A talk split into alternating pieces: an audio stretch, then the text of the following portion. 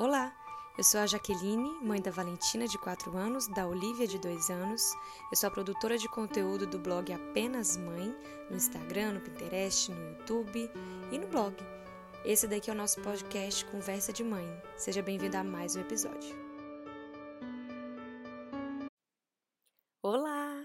Bem-vindo ao nosso primeiro programa. Já fazia um tempo que eu queria começar um podcast, mas às vezes não sabia nem para onde começar, não sabia se vocês estavam interessadas em me ouvir, mas bora lá botar a cara a tapa logo com um assunto difícil, profundo, mas é isso aí é o que temos para hoje.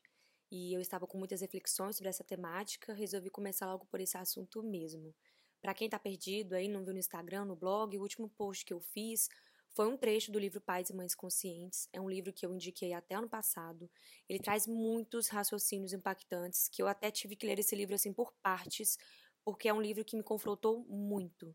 Todos os livros que eu li nessa temática de criação de filhos, de desenvolvimento infantil, que não foram poucos, todos eles trazem uma ou outra reflexão do passado, mas nenhum livro me fez de uma forma tão palpável olhar para mim como mãe, como filha, até para os meus pais como filhos, é, como esse livro me fez. Não sei se deu para entender, se ficou confuso, mas é complexo mesmo e vale muito a pena a leitura. O livro é, desse post ele está nos destaques, posts do blog, do Instagram, e o link para comprar também tá lá. Então é só entrar no Instagram que você confere tudo. Quando a gente fala sobre parentalidade versus ego, de imediato parece que uma coisa não tem nada a ver com a outra, né? Mas quando a gente para para pensar no que, que é ego, e, que, e quais são essas atitudes que mexem com o nosso ego. Fica um pouco mais claro que esse conceito não é assim tão distante do nosso maternar ou paternar. Para exemplificar melhor e talvez para ficar um pouco mais claro para você, imagina aqui comigo que seu filho fez alguma birra em público. Você, obviamente, fica constrangida, né, estressado, porém o que além do comportamento tido como inadequado do seu filho mexe mais com o seu emocional. Eu posso tentar chutar que é todo mundo olhando, todo mundo te julgando, ou você vai me dizer que isso não é, não vai te afetar e não, não vai te deixar constrangido. Principalmente quando a gente está cercado de pessoas que a gente conhece, seja família ou amigos. Aí é que a gente fica mesmo com vergonha e ainda com mais raiva do que nosso filho está fazendo a gente passar. Veja como a gente consegue domar a nossa pequena ferinha, né? Como nós somos brilhantes nessa tarefa como pais.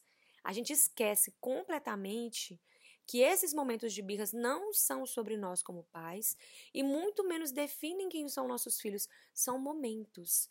E mais do que isso, aí a gente volta a falar sobre a raiva que eu tinha falado para você esperar um pouquinho. Nós sentimos nesse momento aí da birra e a gente quer que duas coisas aconteçam, né, em grande, na grande maioria das vezes. Estou aqui generalizando um pouquinho.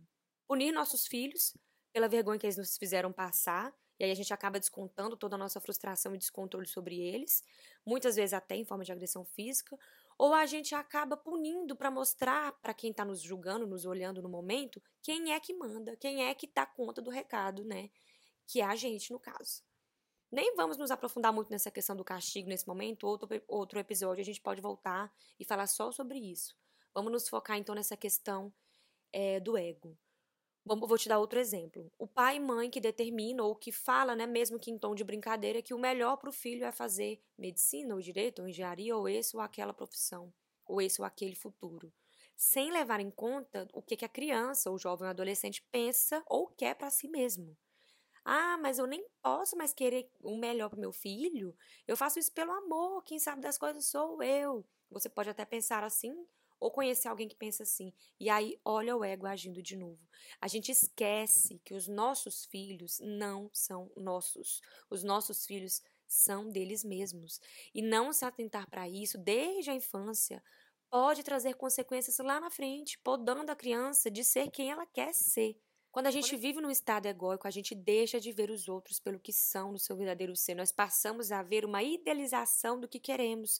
E essa é uma carga pesada demais para nossos filhos carregarem.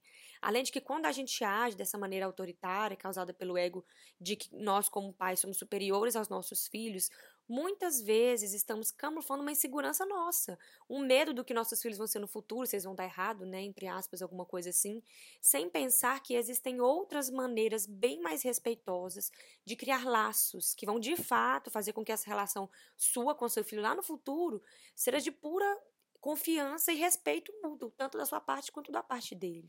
Nós estamos sujeitos a cair nas garras do ego em uma questão de segundos. Basta qualquer situação que a gente já está ali agindo com autoritarismo. Mas como nós somos os adultos da questão, nós somos obrigados a não transferir o nosso estado emocional, o nosso descontrole para nossos filhos. Não interessa qual seja a provocação que eles estejam fazendo ali no momento. Esse livro ele ainda traz mais cinco maneiras de como o ego se manifesta: o ego da imagem, da perfeição, do status, da conformidade e o de estar no controle. Se a gente fosse aprofundar em tudo aqui, nossa, dava horas de, de podcast, mas o capítulo inteiro é muito interessante. Eu queria mesmo que vocês tivessem acesso, porque assim, é muito válida cada reflexão. Para finalizar, então, eu quero que né, os, os nossos episódios sejam mesmo mais curtos. Eu gostaria que você considerasse aqui tudo que eu falei, que você fizesse uma análise do seu comportamento, que você também fizesse o exercício aí de olhar para o seu relacionamento com os seus pais, como ele foi construído, o que foi tóxico para você, o que te afeta hoje na sua vida adulta, o que te foi podado, o que foi projetado em você, você se esforça para caber num, pra, num padrão que custa até a sua individualidade ou que te faz ter raiva dos seus pais. Eu realmente não sei como você está, como você esteve, como foi essa construção desse relacionamento. Mas o que eu quero que você pense é como isso não está sendo levado para o seu relacionamento com o seu filho, mesmo sem que você perceba. Porque é nas situações mais rotineiras que a gente muitas vezes inconscientemente repete esses padrões.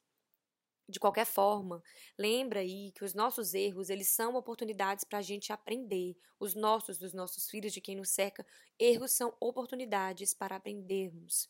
Lembra que, que nunca é tarde para a gente mudar, para a gente reaprender ou até ressignificar o nosso modo de criar nossos filhos. Quanto a mim, eu estou sempre por aqui tentando te fazer crescer, te lembrar que pais felizes e livres criam filhos felizes e livres, que se tornam pais felizes e livres, e por aí a roda da vida vai. Até o próximo episódio, eu te vejo lá no arroba apenas mãe com dois S's. Tchau, tchau.